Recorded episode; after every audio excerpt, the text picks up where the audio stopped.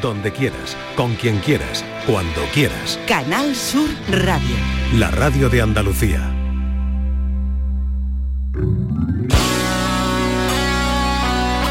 La mañana de Andalucía con Jesús Vigorra.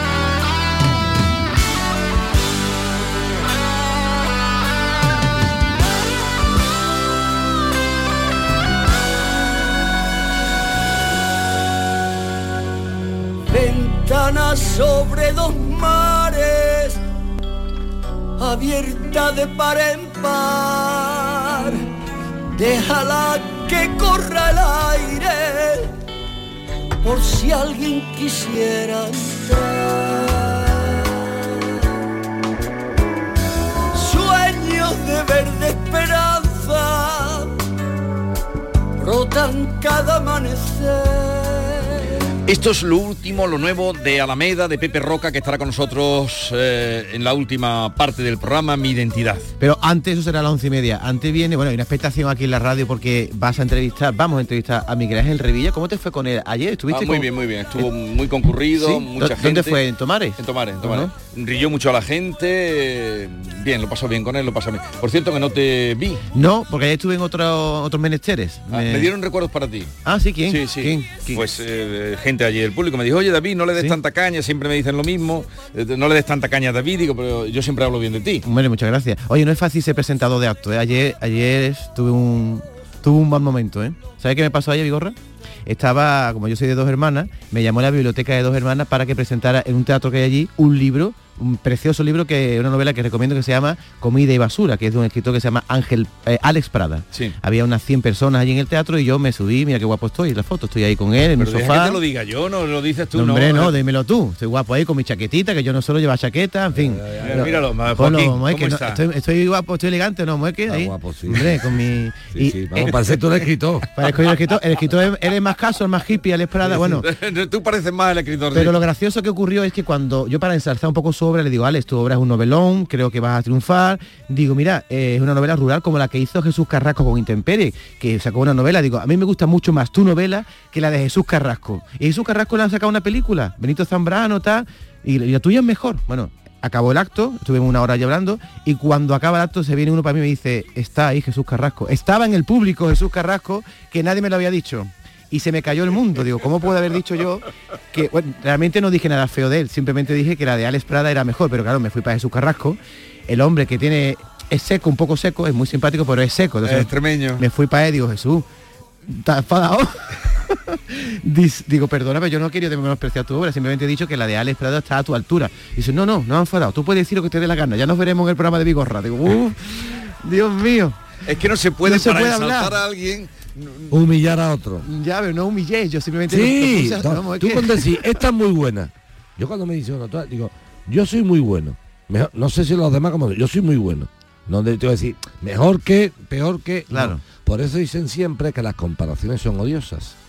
No compares. No serás comparado. No juzgues y no serás juzgados. No condenes y no serás condenado. Pero bueno, ya has aprendido la Y lección. otra frase, cuando haya alguien en el público famoso, que me lo digan. Eh, Joaquín Moekel, al que tenemos que felicitar hoy, lo primero Joaquín. ya dimos cuenta ayer por esa medalla al mérito civil concedida por el Ministerio de Exteriores que le fue impuesta, eh, lo dije ayer a la hora que te la estaban imponiendo en el Ayuntamiento de Sevilla a las eh, 9 de la mañana. Sí, señor. Y además hoy en la cita del día eh, aludía a las... um, a la, a- en tu alocución que terminaste con una cita de Napoleón Bonaparte que decía lo imposible es el fantasma de los tímidos y el refugio de los cobardes. Así terminé, es cierto. Y lo dicho y digo, pues la cita hoy es, cierto, en cierto, honor a, así, terminé a porque Moekel. es que siempre decíamos que yo yo lo que dije ayer además que cuando me dirigí eh, aparte de dar las gracias a los, a los grupos políticos que estaban allí en el pleno no lo que dije es que mm, estábamos ante un simple sevillano de alma inquieta y le mandé un mensaje digo hoy celebra la iglesia yo me gusta mucho el tema de efeméride de Vigorra entonces ayer era 22 de febrero y ayer 22 de febrero, en el año 1905, si no recuerdo mal, amaneció la ciudad absolutamente nevada. Yo lo dije. Mira, pues mira qué bonito, mira qué cosa más curiosa. En y en el año efemérides. 36 ah, eh, eh, amaneció Sevilla absolutamente inundada. ¿Dónde está lo del cambio climático? 1905 nevó y ahora no nieva, y en- se inundó y ahora se inunda, cambio climático, no sé cuánto. No, pero no niegues el Bueno, yo no cambio, yo no niego nada, yo no niego, lo que digo es Lo niego eh, todo. Lo que tú no me puedes negar ¿Cómo es que él eres un negacionista? para ¿eh? nada. Dato, dato mata relato. Dato mata relato. En 1905 nevó porque nevó. Y ya está, y ya no nevado más. ¿Y entonces qué ha pasado? ¿Que ha cambiado el clima? Pues claro que es cambio climático, es que el cambio, el clima cambia. Dicho. Bueno, en el 54 Eso- también nevó en Sevilla. Eso, parece- Dicho esto, dicho esto. También diré de fechas porque la iglesia celebraba ayer lo que se llama la festividad de la Cátedra de Pedro, que no es ni más ni menos que el sillón donde supuestamente se sentaba San Pedro a, a ejercer su ministerio. Y que fue un regalo de un, de un emperador al Papa cuando tomó posesión como emperador. Esto está ahora mismo en Roma, en lo de Bernino. Ustedes ocupan la cátedra de Sevilla, no la de San Pedro de Sevilla. Les pedimos que amen la ciudad, que progresen, que la cuiden, que la mimen y que no le quiten el alma. Se puede progresar sin quitar el alma, Vigorra. Un sitio para cada cosa y cada cosa en su sitio. Cuando hablábamos, ¿te acuerdas de las setas famosas tal y cual? A La, la persona no tiene por qué no gustarle una cosa moderna. Es el sitio, eso es lo que hay que discutir. O sea, las ciudades pueden progresar, deben hacerlo. Deben avanzar, deben hacerlo. Pero no deben de quitarle el alma a una ciudad. el alma, claro. El alma es una cosa que no está en ninguna parte. Es lo que les pedí a ellos. Eh, pues nada. O sea que Eh, tú eres antisetas. No, para nada. Ah, vale. Ni soy antitorre peli. Lo que soy es antitorre de una peli antiquísima. Los arquitectos de verdad modernos, ¿sabes lo que dicen? Dice, si yo estoy de acuerdo con la torre, pero no lo que nos ha mandado este, que era una torre antigua para ellos, para cosas. O sea, para ti será súper, no digo para ti, para mí, oh, pero para los arquitectos de verdad que están en el lío, no vale para nada. Bueno, ¿y qué me dice? No, ya está, que, que Joaquín viene aquí a trabajar, no, no, viene a que tú la entrevistes. Dame un minuto, que me dice que están vendiendo los salustianos a 50 euros, Mueque, eso está muy feo, ¿eh? Después tener más poca vergüenza. La gente va a, a- a consejos gratis, le dan el corte gratis y ahora la gente al día siguiente en Gualapó a 50 euros. ¿Eso, eso cómo puede La ser? pregunta que yo te hago, yo, yo la pregunta que te hago, dicen que la música es música cuando el pueblo la hace suya, ¿no? ¿Es verdad? Bueno, dime tú qué ha hecho el pueblo con el cartel. No está puesto en ningún Ningún escaparate, en ninguna parte. Entonces, ¿para qué van a por él? El Consejo de Cofradías, lo siento, señores, ha fracasado, aunque quieran decir que el cartel es una maravilla. Ningún comerciante de la ciudad, ninguna eh, hermandad, nadie tiene puesto el cartel. Pero El no otro día porque la fui a- gente los está vendiendo. Claro, pero, yo- gente pero si sabe. te digo, pero que tú te acuerdas antiguamente, lo digo en serio, coño, no es broma ya, ¿no? Yo, yo comprendo que yo que soy libre en mi expresión, ¿eh? Por eso te queremos. Esto, me esto- diga. eh, eh, ahora que me, me castigarán a lo mejor dice, pues te castigo ahora sin darte una entrada. Bueno, pues no me dé la entrada, pero que me da igual. Pero, O ¿qué? sea, Esto es especulación, ¿eh? Están- eh, no, esto es aparte, no especulación solamente que lo es, ¿no? Sino es el fracaso de una, de una, porque si todavía había dicho tú, mira, vuelvo a repetirte, no nos gusta el cartel a cuatro rancios o a cuatro in- incultos de la pintura moderna. Me parece muy bien, que por cierto de moderna no tiene nada, pero bueno. No es un problema de opinión, es un problema de realidad. En estas fechas, querido, en estas fechas, los establecimientos de toda la ciudad de todo barrio y condición tenían puesto el cartel anunciador, el bar, la tienda de comestibles, en fin, la, la tintorería, la tienda de ropa, la frutería. No hay ni uno, ni uno. El cartel, sinceramente, lo siento, Salustiano, no ha gustado. Pero Vigorra se llevó ayer uno. Pues muy bien, y yo, escúchame, y yo me llevaría un cuadro, pero no vale como cartel anunciador de la Semana Santa. Lo comentamos aquí en el programa del señor Vigorra, que me sacó el tema, y además fue muy ha sido muy comentado, Sí, ha sido sí, muy sí. aireado. Hablamos con el máximo respeto del pintor, como no puede ser de otra forma, porque es un gran pintor, es que lo es, y pinta muy bien, pinta de puta madre, fíjate lo que digo. Pero que lo que usted ha pintado no es un cartel que anuncie la Semana Santa de Sevilla, que es lo que yo le he hecho a usted por encargo la palabra, apúntatela ahí, por encargo. Usted no ha pintado voluntariamente, se ha ido a su estudio y ha dicho, voy a pintar un cuadro y el que quiera que lo compre. No, mi alma, no.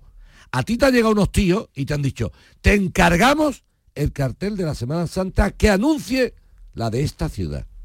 ¿Usted lo acepta el encargo o no lo acepta?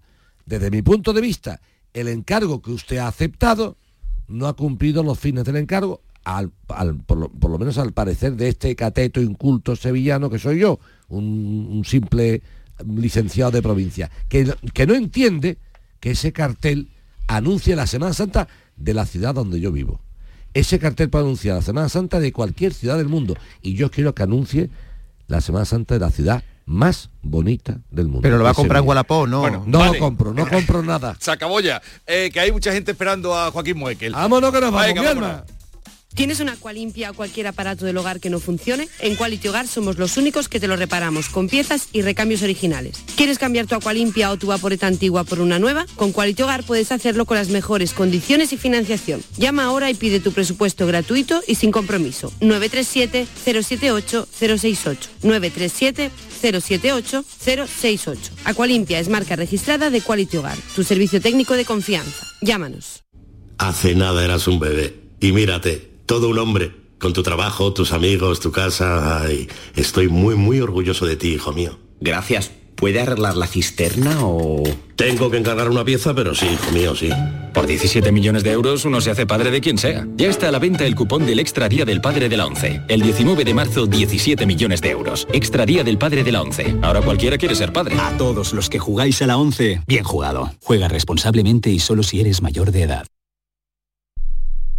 Canal Sur Radio. En Peletería Lonus también estamos de rebajas. Descubre nuestros descuentos. Aprovecha la oportunidad de vestir calidad al mejor precio. Estamos en Méndez Núñez 10, ahora con horario ininterrumpido de 10 a 8 y media. Peletería Lonus, más de 20 años a su servicio. ¿Compras? Welcome. ¿Alquilas? Welcome. ¿Inviertes? Welcome. En Welcome Home tenemos tu casa ideal. Acércate al Hotel NH Collection el 23 y 24 de febrero a la décima edición de Welcome Home Sevilla. Acceso gratuito. Para más información, entra en www.welcomehomesevilla.es. Centro de Implantología Oral de Sevilla, CIOS, campaña especial 36 aniversario. Implante, pilar y corona, solo 600 euros. Llame al 954 22 22 60 o visite la web ciosevilla.es. Estamos en Virgen de Luján 26, Sevilla. Recuerde, solo 600 euros. Tenemos tu hogar en Sevilla Este a un precio único. No dejes pasar la oportunidad y visita el stand de Vía Célere en Welcome Home Sevilla el 23 y 24 de febrero. Aprovecha y conoce también nuestras viviendas en entrenúcleos y mucho más. Descubre tu nuevo hogar en Sevilla con Vía Célere. Desde este pasado 12 de febrero hay cambios en la forma de ver tu televisión. Canal Sur solo emite ya en alta definición, por lo que debes buscar el indicativo HD junto a nuestro logo en la parte inferior derecha de tu pantalla. Si ya ves este indicativo HD, te aconsejamos que reordenes los canales porque muchos dejarán de verse. Si tu televisor tiene más de 10 años, seguramente no está preparado para la recepción de nuestras nuevas emisiones. En ese caso, puedes cambiar tu televisor por uno nuevo o adquirir un decodificador o sintonizador externo que pueda recibir señales en alta definición. Los espectadores que vean Canal Sur a través de una plataforma digital no deberían tener problemas.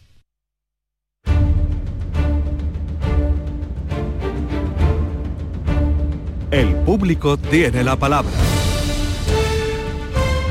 Pues vamos ya con Joaquín Moekel para atender, eh, habría que decir hoy, Joaquín Moekel, medalla al mérito civil. Eh, vamos a atender a Luis, que nos llama desde Benalmádena. Luis, buenos días. Buenos días. Hola Jesús. Luis, venga, te escucha Joaquín, cuéntale, ¿qué te pasa? Bueno, Joaquín, mira, yo le comento, yo hablo en representación de la Asociación Social Proyecto Vida de Benalmádena, una joven asociación montada hace muy poco tiempo por mi amiga María y yo, que nos dedicamos a las adicciones. Pero también hablo como familiar directo de, de los dueños, supuestos dueños de un local. Le comento, mi familia hereda un piso, este piso, una casa de cuatro viviendas, ¿no? Un piso de ellos, que tiene los locales abajo, tres locales que han utilizado toda la vida. Estos locales, pues de mi familia en concreto, estaba abandonado, yo lo he arreglado porque quiero poner ahí la sede de la asociación. Entonces, cuando yo he hecho mano a la escritura, este local no existe, ni ese ni ninguno, ni en el catastro tampoco.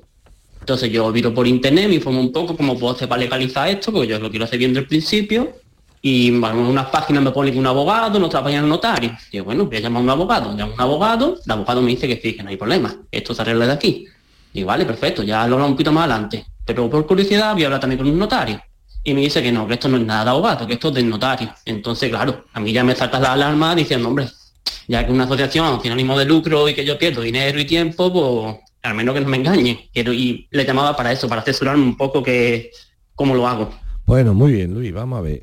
No está en reina ninguna de las dos cosas. Mira, el abogado no puede legalizar una propiedad que no existe porque no tiene autoridad para ello. Solamente pueden hacerlo eh, lo que son los notarios, los jueces y posteriormente el, registro de- el registrador de la propiedad correspondiente.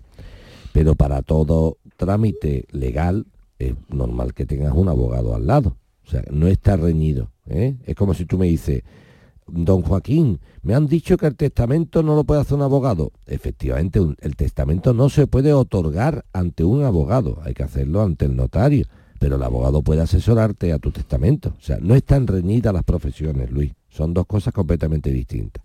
Por lo tanto, si tú supuestamente, atención, estás en una entidad sin ánimo de lucro y la notaría donde te has dirigido, que es la notaría donde esté el local, ¿eh? no puede ser un notario cualquiera, tiene que ser de la localidad donde esté el local. ¿eh? O sea, si el local está en Benalmádena, tiene que ser un notario que ejerza allí. ¿eh? ¿Lo tiene, ¿El que tú has ido a ver es de Benalmádena? Sí. Vale. Bueno, pues si el notario al que tú has ido a ver de Benalmádena se ofrece que su notaría haga la tramitación para lo que es la inmatriculación de esos locales que no estaban inscritos, pues encantado de la vida. Pero que no está reñido que un abogado guíe el procedimiento legal de la indicación de lo que hay que hacer. El notario hace las escrituras y el abogado lleva el asesoramiento jurídico. Ahora bien, que el notario quiere prestarlo, pues bendito sea Dios, porque puede estar perfectamente capacitado y cualificado para hacerlo. Como me estás hablando y me estás sacando el, detalle de que eres una entidad sin ánimo de lucro, pues hablando mal y pronto. Si el notario en cuestión donde estamos dice claramente que él se presta a hacerlo y, tal, pues miel sobre hojuelas, que te lo haga y que te inmatricule el local, ¿vale? Pero que no está reñido, o sea, no es que sea el abogado o el notario, son los dos perfectamente. Es cierto que sin notario no hacemos nada, porque el notario tiene que hacer la escritura, ¿me entiendes? De- Pero una cosa es que el notario haga las escrituras y otra cosa es que un abogado te asesore a los trámites que hay que llevar a cabo para inmatricular una finca que no está inscrita. No sé si me he explicado con claridad. Sí, perfectamente. Vale. Don Joaquín. ¿Atendido? Bueno, muchas gracias. Venga. Y ahora aparte una cosa, si tuvieras dudas con el notario o con el abogado y aquello se atranca, pues tienes también a Vigorra que sin ser notario ni abogado te va a ayudar a que tú mm, inmatricules esos locales para que una entidad como la tuya, que es una asociación joven sin ánimo de lucro, pues esas cosas hay que apoyar. ¿Verdad, Vigorra? Por supuesto que sí, que estamos con ellos. Inocencia, esto vamos ya con las moequelianas. Inocencia de Mancharreal nos contaba esto. Buenos días, señor Moekel y Jesús Vigorra. Ah, de antemano les doy las gracias. Mire, mi hija mm, le sacó una hipoteca con una entidad que ya no existe. Fue absorbida por Bankia y luego, a su vez, por Caixa. Ahora necesita una factura para reclamar los gastos de, de gestoría y los pide a la Caixa y la Caixa dice que ellos no los tienen, que eso es la entidad que lo sacó. Pero la, la hipoteca sí la cobra la Caixa. O sea que yo quiero saber si ellos están obligados a dar esa factura, supuesto ellos han absorbido ese banco, me imagino que con todas las consecuencias. Muchas gracias. Pues mira, la pregunta te la contesto. Por supuesto que el, banco que ha absorbido al otro banco absorbe también las deudas que tenga. Hasta aquí estamos de acuerdo. O sea, la- la parte de la pregunta que tú no me haces, pero yo te voy a contestar es la siguiente.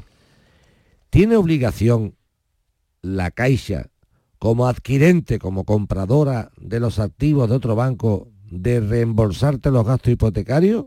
Sí, sin duda. Pero la siguiente, la siguiente ya no es tan fácil.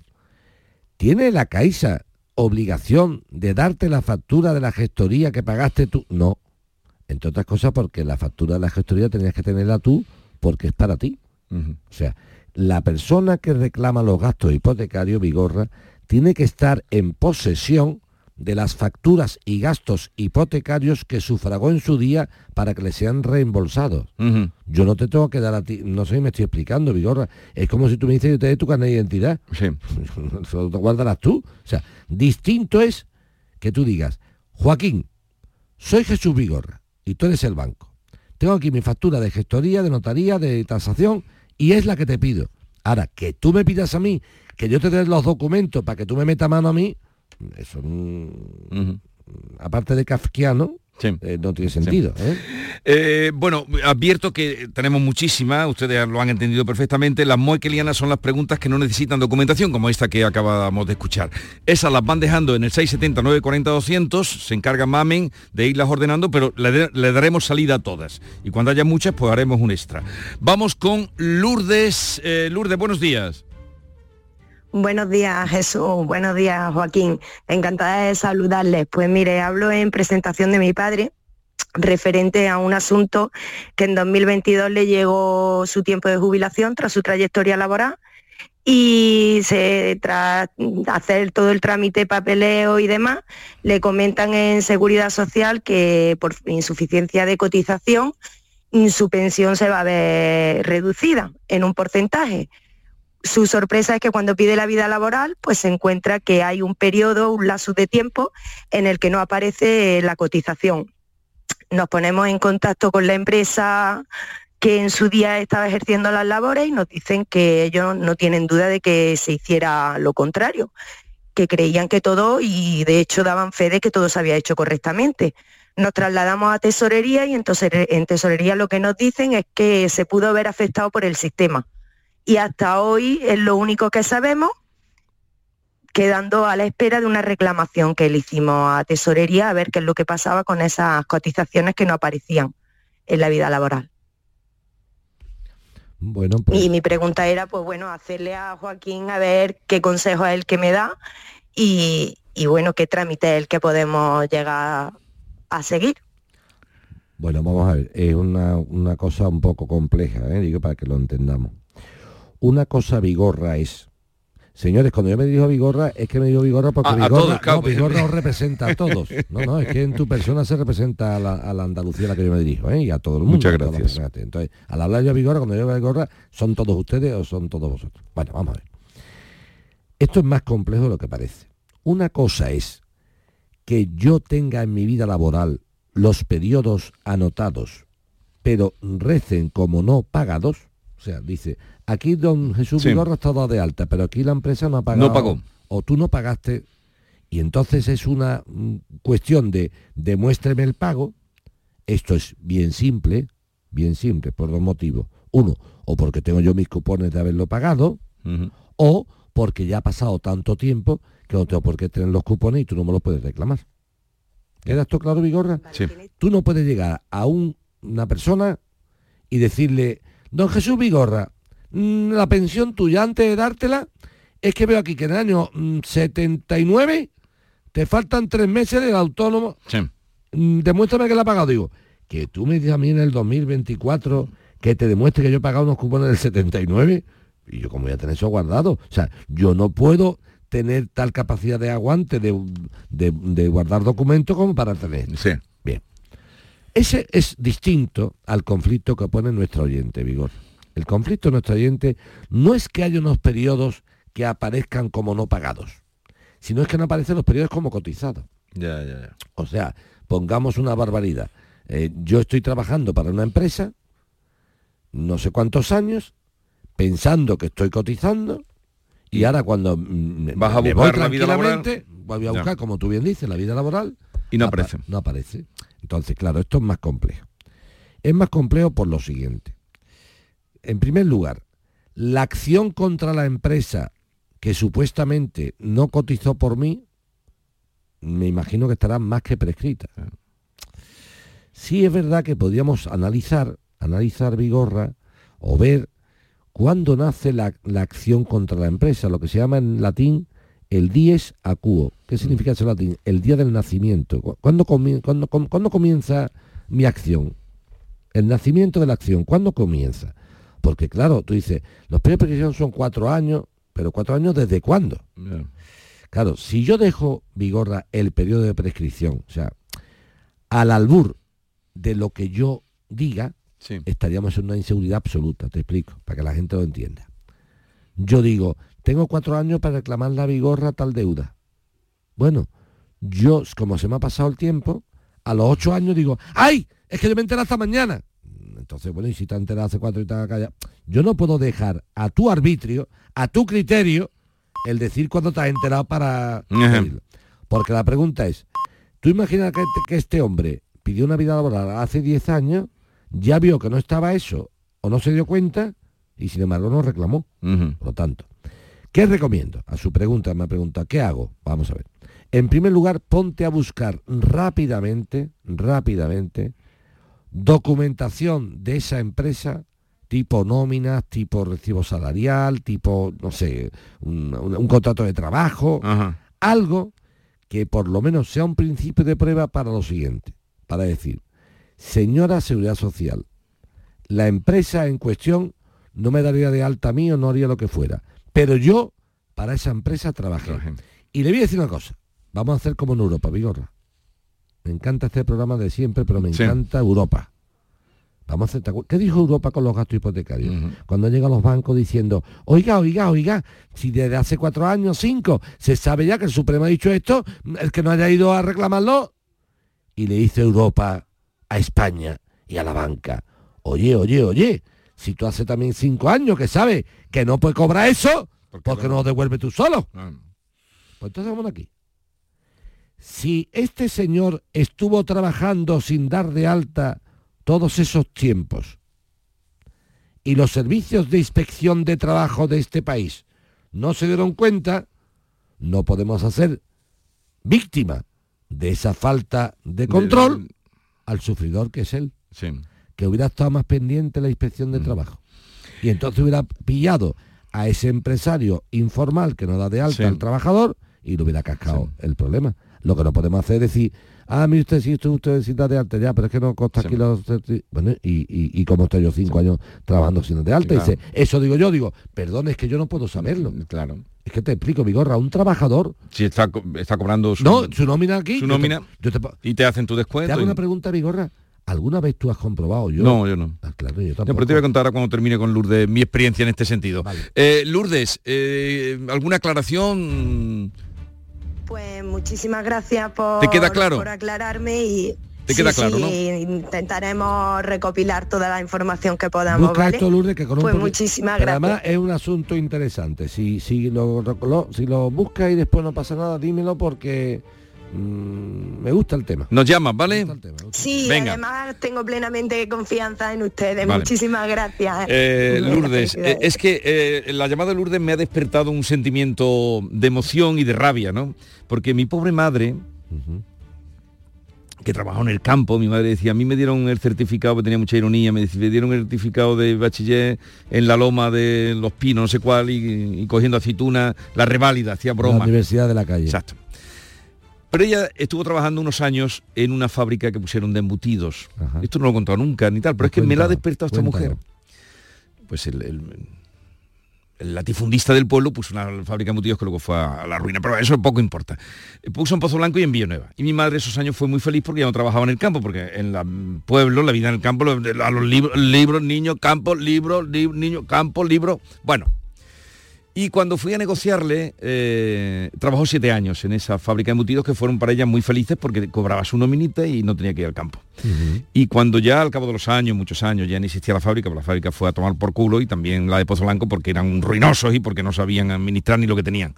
Eh, fui yo a negociarle pues lo que iba a cobrar y fui, mi madre trabajó siete años tanto de aquí, no costaba en ningún sitio que había, o sea, no habían pagado por ella. Había estado sin dar de alta. Nada de alta. Y ahora la pregunta. Y decía, pero, pero ¿cómo me quitaban a mí? No, no lo entendía, mi madre no entendía. Yo digo, pero es que, es que no pagaron por ti. Pero fíjate que, pero mira qué bonito, para que tú veas. Tu madre ahora está sirviendo de ejemplo.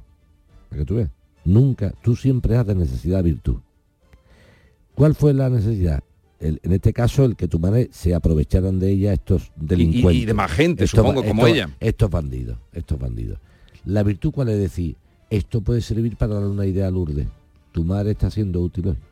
Porque a mí se me ha ocurrido decir, oye, un momento, un momento, fíjate la idea, digo, ¿hasta qué punto tengo yo cuatro años para reclamar? Un momentito, un momentito. ¿Por qué coño? Así, ¿por qué coño? Tengo yo que saber que a mí estoy trabajando sin la de alta, yo qué sé. Yo soy inspector de trabajo para pedirle los sueldos Ujú. a mi empresa. A mí mi empresa me ha dado una nómina con un número de seguridad social y unos descuentos. Y yo, y te estoy hablando ahora como le gusta a los juristas, tú sabes la envidia que nos tienen nosotros, Vigorra, que le hablamos al pueblo, pero sabemos lo que hablamos. Eso le jode tela. a Y te pe- entiende. A los pedantes, pero yo también sé hablar a los pedantes. Sí, sí. ¿Quiere- ah, ¿Quieres una pedantería? Te lo voy a decir. principio de confianza legítima, un principio del derecho administrativo, por el cual viene a decir que el administrado que actúa conforme a, un- a una confianza legítimamente, no confianza de, de- de descuido o de ingenuidad, no, no, no, no, no.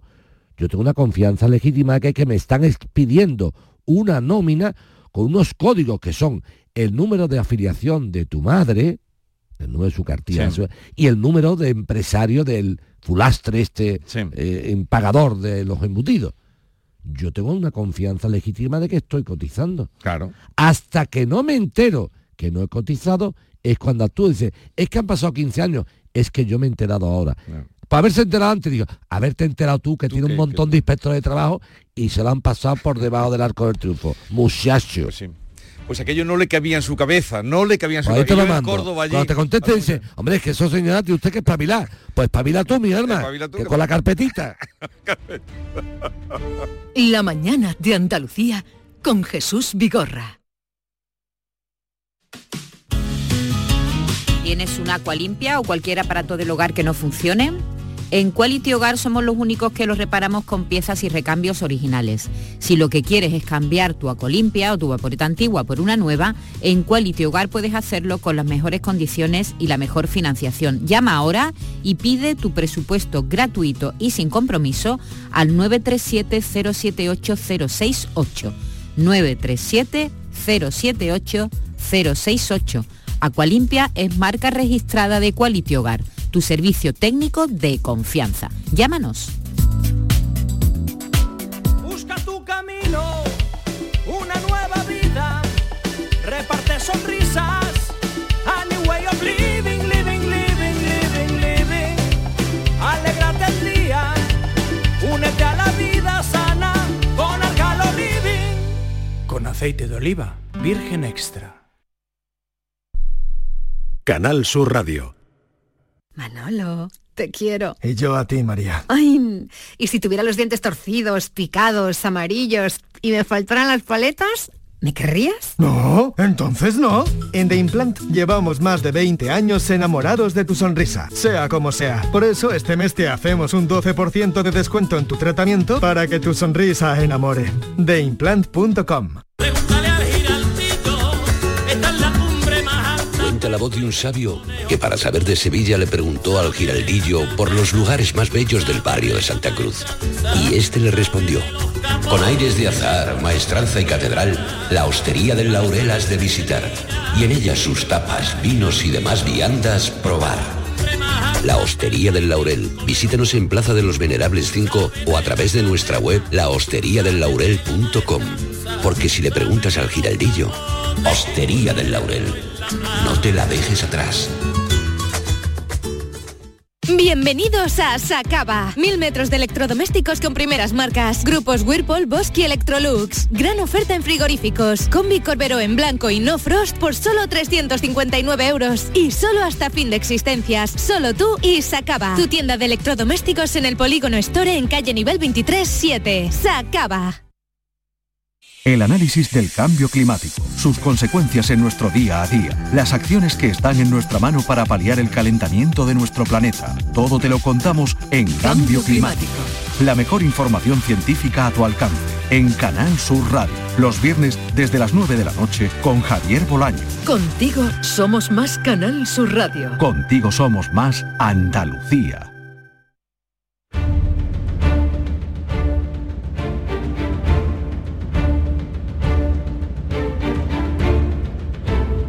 Vamos a seguir con las moquelianas. Adelante. Buenos días, Joaquín. Joaquín Vigorra y Moeque. Eh, ¡Ole! El tema de los billetes de 200 euros, si es de curso legal, ¿por qué no nos dejan meterlo en los cajeros? Si yo voy a pagar mi hipoteca, por ejemplo, y ahora no me han dejado meter un billete de 200 y tengo que pagar una hipoteca de 700. Pues eso es una buena pregunta. Mm, Hombre, mientras que el, el- el cajero diga que no, te van a alegar motivos de seguridad, de no sé qué, de tal, mm, eso está claro. No puede haber, no debe de haber ¿eh? ningún tipo de, de- de inconveniente, ni se puede poner ningún tipo de traba a recibir moneda de curso legal. Ninguna. Ninguna. El Estado puede establecer los controles que estime conveniente. Vigorra, me explico. O sea, usted cuando pague con billete de 500 tendrá que comunicarlo. Me parece muy bien. Todo esto me parece muy bien. O sea, usted los controla lo que usted quiera. Las leyes son suyas, usted las pone y mientras no sean ilegales, yo tendré que aceptarlas y acatarlas. Ahora bien, los, los, eh, billetes de 200 euros son billetes perfectamente, como bien dice nuestro oyente, legales. ¿Dónde está el problema, Vigorra? Esta vez se ha salvado porque ha cambiado y, en fin, ha pagado la hipoteca tal. El día que un señor vaya a última hora del día a pagar su hipoteca e ingresarla en un Sí. cajero, con dinero de curso legal, y el cajero no se lo coja, tenga que ir al día siguiente cuando ya está abierto el banco por la mañana, y le han puesto un recargo o unos intereses moratorios por Sí. esa demora en el pago, Que se te va a llame. se va a un cuadro, que me llame. ¿Que te llama a ti? Sí, sí. Sí. Pues ya está. Sí, sí, porque te gustan esos casos Es cuando... que- pero es que me gustan esos casos. Bueno, te gustan por- porque son ¿sabes- injusticias. ¿Sabes por qué me gustan estos casos? Porque la gente es muy sobrada. Mira, otro día estuve en Madrid firmando un divorcio. Se pueden firmar notarialmente. Y entonces resulta que eh, estoy ahí con la nota, se elige la notaría por parte de la ella. Sí. Muy bien. Usted, no, pues, bueno, la que usted quiera. En Madrid y en... Venga, madre mía. Cuando estoy allí, después de media hora esperando, y a la mañana, y espérate, y no sé cuánto, un una hora y media, y a la hora y tres cuartos pregunto, digo, oiga, al final, ¿qué pasa? Esta chica, viene la señora viene, tal, yo iba por él, ¿no? Tal. Dice, sí, digo, oye, había un problema del carnet. Sí, sí, pero es que se ha perdido, entonces eh, vamos a cambiarla. Digo, la escritura la- ya está, ta- Sí, hemos cambiado esto. Y hago así, digo, pero a ti quién coño te da permiso para cambiar la escritura? Sin, eh, sin hablar conmigo. Y digo, ¿dónde está la notaria? ¿Dónde está? ¿Dónde está la notaria? ¿Dónde está aquí? Oiga, señor notario, ¿usted aquí en puñeta sienta aquí? A cuatro indocumentados, cuatro catetos. ¿Pero usted qué se ha creído? ¿Usted qué se ha creído? Usted sí cambia una escritura que he traído yo, la minuta. Usted habla conmigo. Me lo plantea. Y yo diré sí, no, Rafael o Antonio. ¿Pero esto qué? ¿No? Ya lo hemos cambiado aquí. No vea tú, digo, tal y cual. Hombre, me está usted, digo, la que me está faltando el respeto es usted a mí con dos cosas. Uno, llevo hora y media esperando aquí. Y dos, ha intentado usted cambiar una escritura, un texto, y no sé cuándo me le va a comunicar que lo iba a cambiar. Cuando esté sentado delante de usted, no son formas. ¿Qué ha pasado? Que la gente al final traga con todo. Traga con todo. Me quería hacer la, la película mira al revés. Me está faltando usted, me está usted Eh. levando el toro de voz. Digo, no, no, el toro de voz no, el toro de voz lo está levando usted. ¿Y lo arreglaste o no? Sí, no se va a arreglar, si al final se arregla todo, pero que no Sí, me- pero que no, la, la, Pues la esto, me forma- esto igual, la forma es, no, no, aquí billete, Aquí, esto no, billete 200, pero billete 200 no. ¿Eso quién lo ha dicho? ¿A qué hora? ¿Cuándo? ¿En qué libro está eso? ¿Qué libro está? que me he perdido yo la clase aquel día? Es que me da, lo que me da Que con sí, el que atropello. Vigorra, tú me cojas a mí me dice a mí con arte. con arte. Niño, Vigorra, hijo, no me dé billete grande, te explico. Para mí es un problema, yo no tengo cambio y como me pagué, lo que hace un ta- eh, por ejemplo, un taxista ah, cuando es un tío en condiciones. Eh, es- el caballero, no tiene usted una cosa más pequeña, es que me, me acabo de salir ahora mismo como Sí. Y tú coges rápidamente, Vigorra, a mí me cuesta tres minutos sacar la tarjeta, digo, ¿tienes, ¿tienes datáfono? Te pago con tarjeta. Sí. Ahora, a mí esa chulería de, escucha, no, yo más chico, yo esto no tengo para cambio, pues si no tienes para cambio, sal de tu casa con el cambio. Porque eres un servicio público que para eso te, se tiene la boca.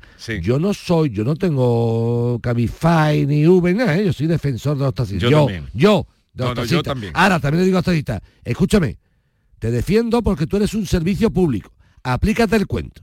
Si eres un servicio público, lleva cambio, ¿eh? Y no me diga más. Y si no lo lleva, dímelo con arte. Dime, hombre, es que no tengo yo ahora mismo, no tiene algo más. Ahora esto de, ¿cuántos 50? No, yo 50 la tengo. Pues si no tienes lo que tengo yo. Sin que vete al cajero y cambiar. Venga, vamos a seguir, vamos a seguir.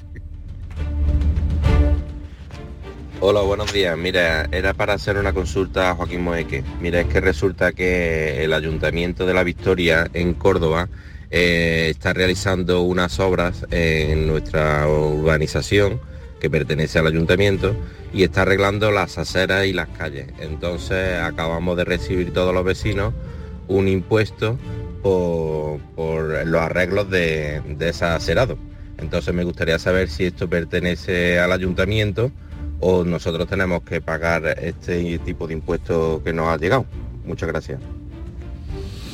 Vamos No a ver. si tiene- Pues sí, sí, correcto.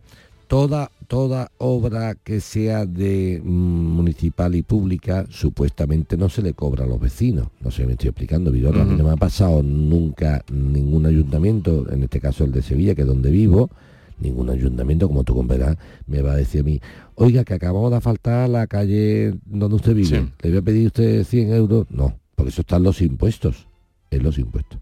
Me suena a que tu urbanización sea una, una organización recepcionada por el, por el ayuntamiento, pero de carácter privado y tenga al- algún tipo de connotación. O sea, a tu pregunta, las obras públicas que hace el Estado las cobra eh, eh, por alícuotas partes, no, porque esos son precisamente los impuestos, se pagan los impuestos para los servicios públicos. Y uno de los servicios públicos es hacer y mantener los acerados y el alumbrado público. Me suena un poco más vigorra a que haya una organización semi-privada, semi, algo ¿Pero raro. qué puede aquí. preguntar para...? Ir al ayuntamiento y decir, oiga, Y- ¿por qué han, han- han pasado esta cuota si yo pago mi contribución urbana y el resto de Impuestación impuestos? sobre construcción y obra se llama. El que lo Sí, ha sí, el, el ICIO. ICIO. ICIO. Pues nada, pregunte usted y a ver qué le dicen. Eh, vamos con Jesús de Jaén. Buenos días, Jesús, Joaquín. Enhorabuena por el programa. Soy unos fenómenos. Dale caña, Vigorra. Como que está lloviendo. Eh, tu tocayo de Jaén. Joaquín, una pregunta rápida. El tema este del IRPF que no te pueden retener nada durante este año 2024 por la subida del salario mínimo interprofesional. Eh, a ver si me puedes aclarar algo. En mi caso, por ejemplo, tengo yo dos pagadores. Estoy de media jornada con uno y un poquillo más de media jornada con otro. A ver si me puede aclarar algo. Un saludo y seguir así. Dale caña, Vigorra. Vamos a ver. El tema de los dos pagadores es una cosa que es, es- es- es, vergonzante, vergonzante. Porque yo comprendo que se pueda tener algún tipo de control. Pero Vigorra es que me, me venden el muñeco siguiente, me dicen, cuando haya dos pagadores hay obligación de hacer la declaración de la renta para yo verlo. Y sin embargo, si tienes un solo pagador, no. Y yo veo ahí una desigualdad absoluta ante la ley. Te voy a explicar por qué. Porque puede darse el caso de que una persona con unos ingresos únicos sean iguales o cuasi superiores a alguien con ingresos de dos. ¿Y qué diferencia hay? Que el que percibe los ingresos de un solo pagador, al no tener obligación de hacer la declaración de renta, si no quiere, la puede hacer si quiere hacerla porque le salga a devolver, pero si no quiere hacerla no la hace.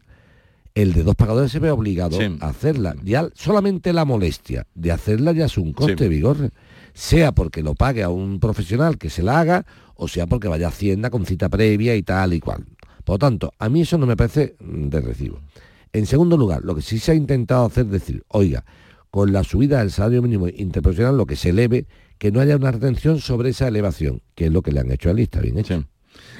En fin, que Está bien hecho, está bien está bien hecho. Vale, vamos con otro. Hola, buenos días, señor Vigorra. Aquí José Moya, desde Sevilla. Una consultita para el señor Moekel.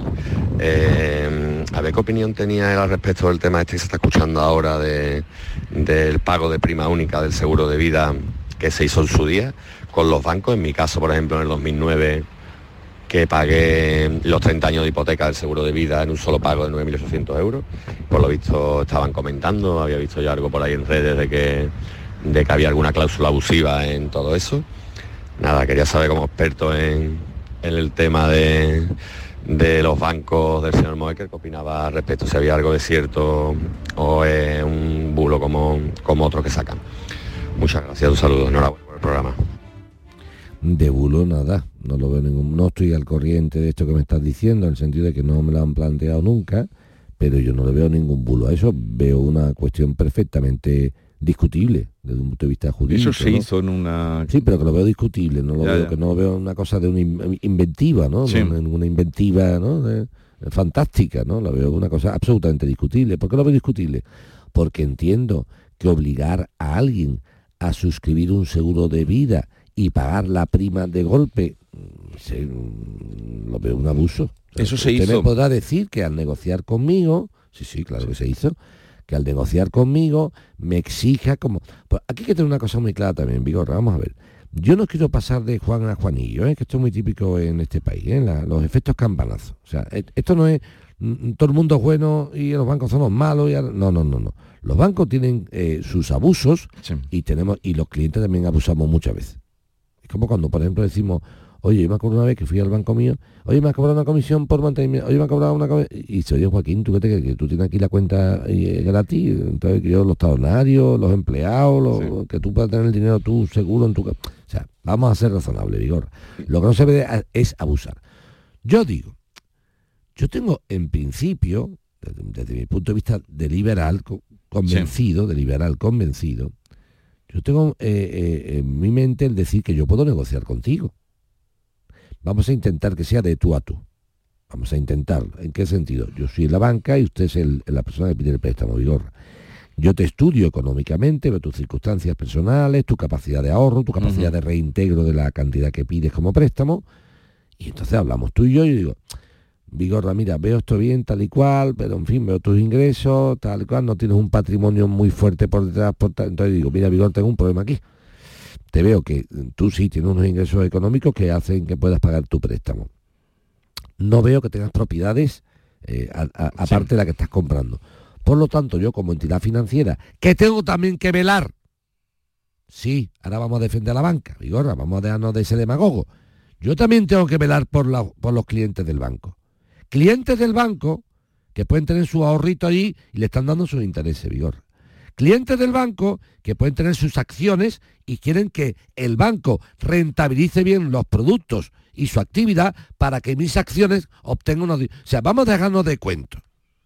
Porque yo puedo ser cliente de un banco para pedir un préstamo o para tener mis ahorros allí. Y si tengo mis ahorros, quiero mis intereses. Y para que un banco me pueda dar intereses por mis ahorros, tiene que vivir de cobrarle a otras personas por su préstamo. Así que vamos ahí tranquilos. Y si yo estoy concediendo un préstamo, Vigorra, y soy una persona consciente de lo que estoy haciendo, tengo que tomar la precaución de ver qué puede pasar en caso de impago. Yo tengo que decir, este Vigorra, sí, tiene su sueldo, me puede pagar su cuota de la hipoteca todos los meses, sí, sí, hasta ahí estamos de acuerdo. Pero, pero si este cacho palma, este, ¿dónde cobro yo?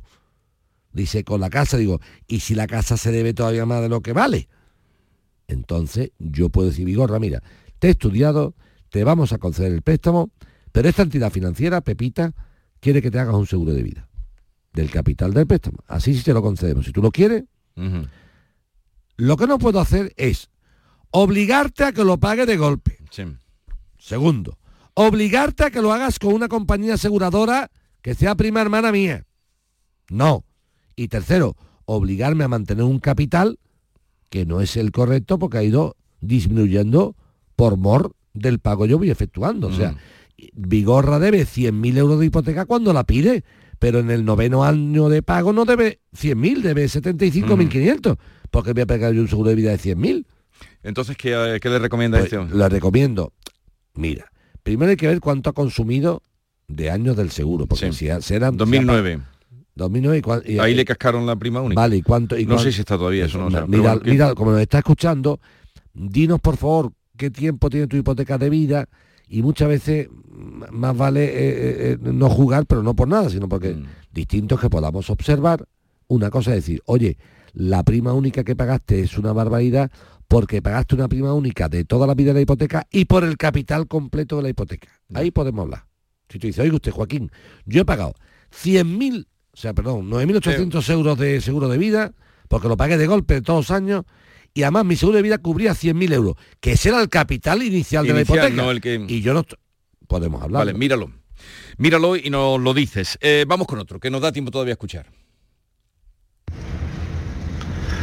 Buenos días, señor Vigorra. Lo que le quería preguntar es, yo pertenezco a un sindicato de la empresa, en Tucson. Eh, ¿Tiene la obligación el abogado del sindicato de defenderme, de seguir defendiéndome si yo me salgo del sindicato y me borro por una cosa que me haya pasado cuando ha estado afiliado? ¿Lo has pillado? Sí. Te, te entra de todo aquí, ¿eh? Vamos, vamos, vamos, a, vamos a, en este caso, a traducirlo, ¿no? Sí, tradúcelo, sí. Vamos a eso. traducirlo. Este hombre es un señor que está afiliado a un sindicato, no nos ha dicho cuál, da igual. La empresa sí le ha dicho que era Tusan, no pasa nada, mejor, no ha dicho nada. Y entonces dice, yo estaba afiliado al sindicato. Tuve un, tuve un procedimiento, un tal, ¿no? Y lo inicia el sindicato. y ahora me salgo del sindicato, me doy de baja del sindicato por una diferencia, una discrepancia, por lo que yo estoy me no estoy de acuerdo con pagar esto, ¿no? ¿De acuerdo? Entonces dice, ¿tiene la obligación ese sindicato que inició ese procedimiento de seguirlo, ya que yo me he salido por una tal? Supuestamente sí, pero eh, sería muy difícil que un sindicato defienda a un afiliado que ya no lo es. Por tanto, es normal que el sindicato diga, te he defendido hasta que has sido afiliado y dejo de defenderte o representarte jurídicamente una vez que deja de ser afiliado. Los motivos por el cual tú hayas mm, cesado o, o te has apartado del sindicato o te has dado de baja, eso será materia de otro, harina de otro costal que tendrás que discutirlo. Venga, vamos. Eh, buenos días. Eh, Jesús, antes de nada, felicitarte por tu programa. Lo escucho y estoy contigo todo el día, la verdad. Así en la mañana muy amena.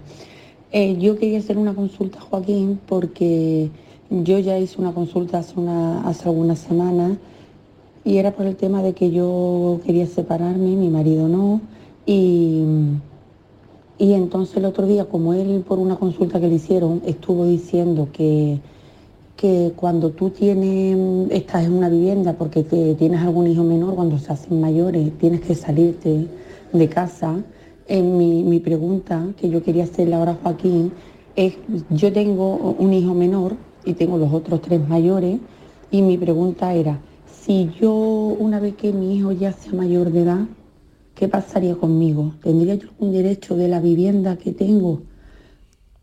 Claro, derecho a la vivienda que tienes, sí. Lo que no tendrías un derecho superior al de, al de tu ex marido, para que lo tengamos claro. Tú ahora mismo, eh, entiendo que los cuatro hijos que me estás comentando son del mismo matrimonio. Eso es lo primero que hay que suponer, ¿eh? O sea, me ha dicho tengo tres hijos mayores y un menor. Vamos a imaginar que los cuatro hijos son del mismo padre y madre en el sentido de que estáis conviviendo el matrimonio con cuatro hijos. Vamos a ver. Mientras que el hijo sea menor, el que queda, lo normal, lo normal digo entre comillas, eso de normal ya no hay nada normal ni Sí, anormal, sí. pero bueno, lo normal sería que se te asignara, si es que es así, la custodia eh, de tu hijo y con ello lleva implícita la vivienda. Pero lo primero que hay que decir es que la custodia ya no, no es como antiguamente a la fuerza siempre para la madre. Puede haber custodia para la madre, puede haber custodia para el padre o puede haber custodia compartida, ¿no? que es lo como se llama ahora mismo. ¿no? Bien, vamos a suponer que se le otorga la custodia a ella. Mientras que la custodia se le otorga a ella y el hijo sea menor de edad, efectivamente la vivienda tiene un derecho más que, más que por ella porque el hijo convive con ella. Cuando el hijo ya llega a ser mayor de edad, ya la protección del menor desaparece. No existe obligación de proteger, porque no existe un menor que proteger. Y entonces, no es que tú no tengas derechos sobre tu vivienda, es que tiene los mismos derechos que tiene él. Vamos a hacer la oración por pasiva, Vigora, que decimos, no, que no tengo derecho, no, no, es que, señora o caballero, no es que usted, el derecho a la vivienda no son más ni menos que los que tiene el otro propietario. Entonces tampoco mm, tenemos que empezar a avanzar, sobre todo cuando tenemos estos discursos de la igualdad y todos somos iguales y tal y cual. La igualdad también para la propiedad del piso. Pues aquí la igualdad nada más que está para qué. Pregunto, ¿eh? Sí, sí. ¿Qué es la igualdad? Pues igual La es. igualdad, eso, pues igual es que tú eres tan dueña como yo, yo tan dueño como tú, y a, a mí me crea el mismo quebranto salir de mi casa y dejar mi sofá, mi televisión, mi ducha y mis toallas que a ti. Entonces, ¿Por qué eh, asociamos que si tú te vas de casa, Vigorra, tú tienes que entender y si se va ella no? ¿Eso dónde está escrito? Dice, no, pero Vigorra se va a ir. Bueno, bueno, tú, tú ya te buscas la vida. Yo dejo mi casa, mi sofá, mi televisión, mis libros, Mm. mis toallas, mis zapatos. No sé si me estoy explicando. Bueno, eso todo puede llevar ya, pero mi entorno lo dejo. Y me dice, no, pero él no sufre. Ella sí, pero él no. Él está acostumbrado. Pero dice, somos iguales. ¿En qué quedamos, Vigorra? que somos iguales. A ver, entonces, mientras tenga el hijo menor, Sí, no hay problema.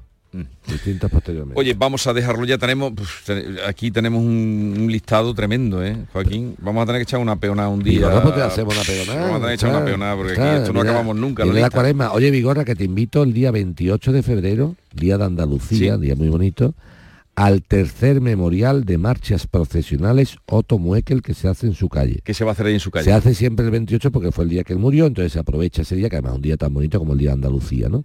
Y es un concierto de marchas profesionales al- al- en la calle, de entrada libre, y además hacemos una cosa muy buena, porque, ¿sabes por qué? Porque aparte de que ponemos en marcha de Semana Santa mm, actuales, hoy se va a traer una marcha de una chica, una música de 15 años, ¿eh? Qué bonito. Sí.